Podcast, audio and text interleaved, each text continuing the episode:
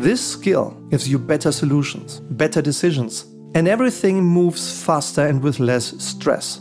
One day I was also able to experience Steve Jobs' life in a small group. He had a very clear vision, like a guiding star, that guided all of Apple's actions and decisions.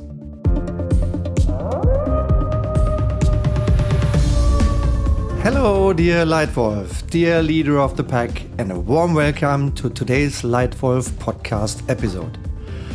Especially, I would like to welcome you warmly if this is the first time you are here on the Leitwolf podcast. Great to have you here. If you are listening to this via a podcast streaming service, maybe via Spotify, feel free to activate the bell or subscribe to this podcast so you don't miss any other episode. Every single week, we share new insights that help you become the leader you want to be. And please leave me a comment on Spotify with your feedback, your question, a topic, or a request. Maybe your wish will become the title of one of the next Leitwolf podcast episodes. With that said, let's move in to today's episode content. Good leaders are not born, they are made. And almost everyone can learn how to lead well. Almost everyone. Despite this, bad leadership remains by far the biggest single reason why employees leave companies and the best people leave first.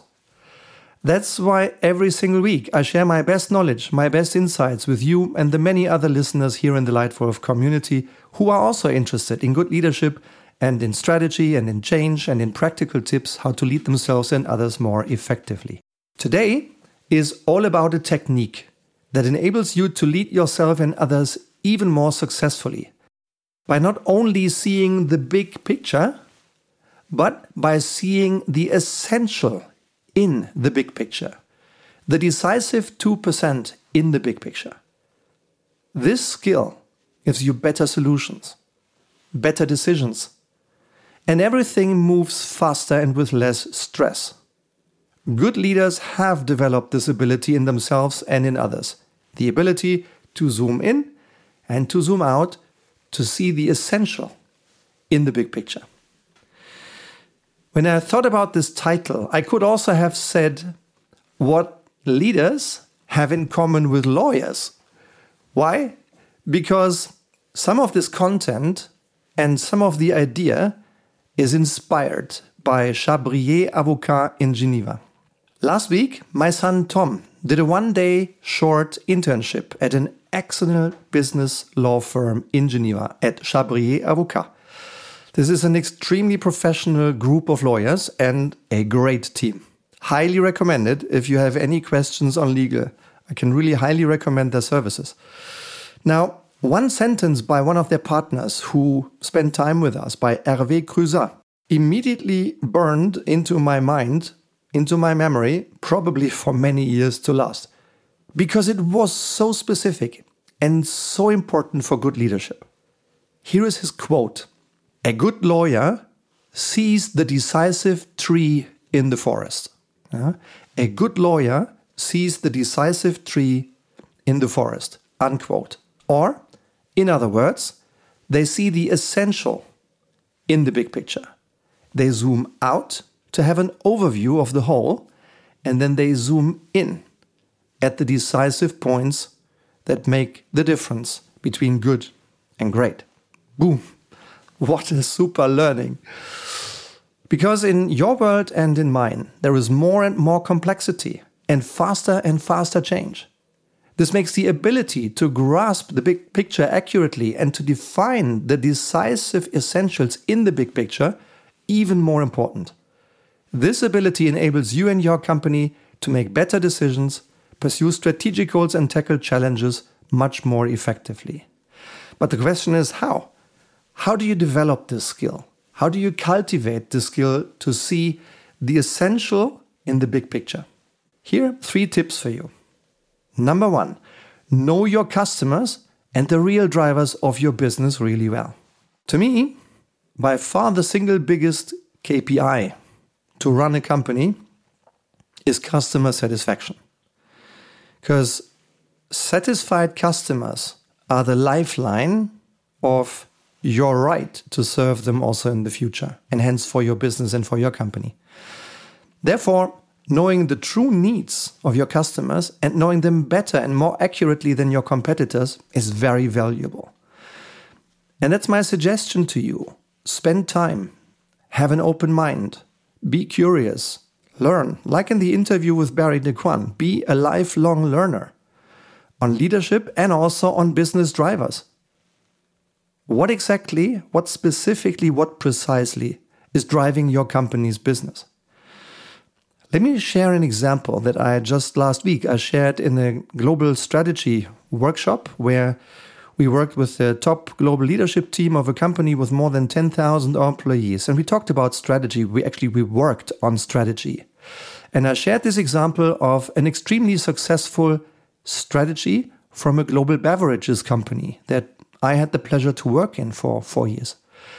This company was one of the very few utmost successful consumer goods companies in the world in the decade from 2000 to 2010, with a whopping 610% total shareholder return in 10 years. Imagine you invest 100 euros in 2000 and 10 years later you get 610 on top so 710 returned to you as a value and a return for your investment. What a remarkable performance. And how did they do it? They knew their true drivers, their true business drivers, extremely precisely.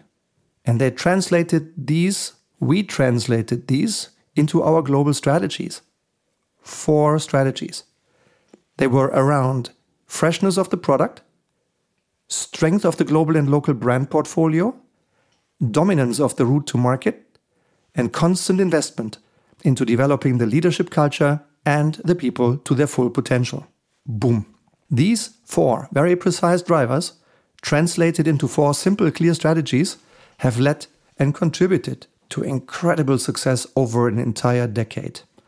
Chapeau to that wonderful company. By the way, I was able to make a small contribution to this. Yeah, and to the people and to the business as a European board. Yeah?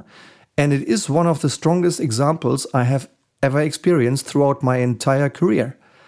An example of deep understanding of customer needs and the true drivers of the business. And it's, I think, an excellent example also to understand the essential in the big picture. So that's my tip number one know your customers and know the real drivers of your business. Two, cultivate a clear vision. I think that's clear to all of us why it's important to do so, yeah, to help see the big picture. But let me share two examples that I really found striking when I experienced them. The first one dates about 20 years back. As a listener to his speech, I once heard the then CEO and chairman of the supervisory board of Nestle, Mr. Peter Brabeck. In 2003, he formulated a crystal clear corporate vision for Nestle for 2050 2050. So with 47 years lead time. A brilliant vision. And then when about 15 years later, 2017 18, when I, in my current role running my companies, gave a keynote speech in Vienna to about a thousand people in a global conference, Nestle's global chief procurement officer spoke right after me, and the vision was unchanged. It still holds true today. Uh, to me, that's a great example of a long lasting, powerful vision for a company. The second example I would like to share is that later on, as one of the managing directors of T Mobile Germany, I had the honor of working with Steve Jobs and Apple. Together, we launched the very first iPhones in Europe back in 2007, uh, the very first ones. And one day I was also able to experience Steve Jobs live in a small group.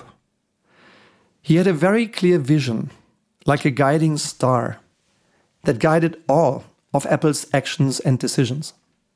And Steve Jobs envisioned a world with beautifully designed tech products that are so easy and intuitive to use that customers fall in love with them. Yeah? And I think this vision, along with many good decisions the company has taken since, revolutionized the tech industry and our world as it is today. So, to cultivate a clear vision, I think you as a leader should reflect on the long term purpose of your company. What world is your company creating? And then develop an inspiring vision. Communicate it consistently and emotionally to inspire and align your employees. By the way, if you would like support on developing not just something, but a truly great vision that excites employees and customers, then please contact me as we do this regularly. And just to, to quote one example, uh, uh, we helped a startup growing quite rapidly. In 2019, they had five employees, and we did the first rough vision, which was more than good enough for the early days. And we then sharpened and strengthened the vision and took it even a level higher in 2022, so three years later. And now this company in just four years has grown from five employees to more than 1,500 employees. And according to the company's CEO, our collaboration on the vision twice made a valuable contribution to the company's rapid growth. So if you are interested to get something similarly powerful for you, please contact us. Show notes, website, email, you'll find us. So, this was my advice number two cultivate a clear vision and make sure it lives in your organization. And tip number three give your employees responsibility. If contemporary leadership means that you achieve consistently outstanding business results and consistently outstanding people development results by helping others do what's right, then it's very important that you help them understand and master this 360 degrees concept of leadership. That you help them to lead in all directions lead themselves, lead their boss, their uncomfortable peer, their co workers, their clients, their suppliers. And help them to do the right thing. And then delegate responsibility to them and help others to carry that responsibility. Help them to see the right thing to do help them develop self confidence, self reflection, and courage to do the right thing, despite resistance, despite counter pressure, despite risk. And then stand by their side and protect them when things get rough and maybe when occasionally they make a mistake.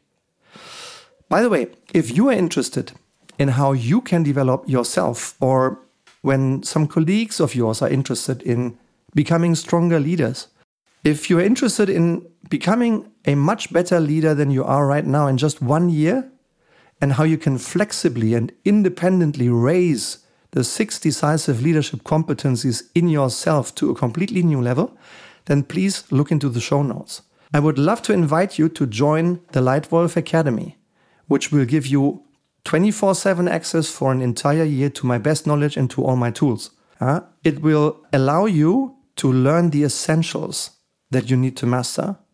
And it will invite you to six virtual live coaching sessions every single year with me, where we meet, where we discuss your toughest question, and where step by step I help you to become a better leader yourself. If this is intriguing to you, please look it up in the Leitwolf show notes here in the podcast, and I'd be very happy to soon welcome you as a new member of the Leitwolf Academy. I hope you find this podcast interesting. I hope there was one little thought for you that might be worth your consideration, maybe even testing it out.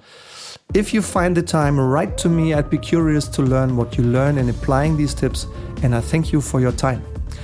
And hopefully, already very soon, maybe already next week, I'd like to welcome you again here in the Leitwolf podcast. Thank you very much and see you soon. Your Stefan.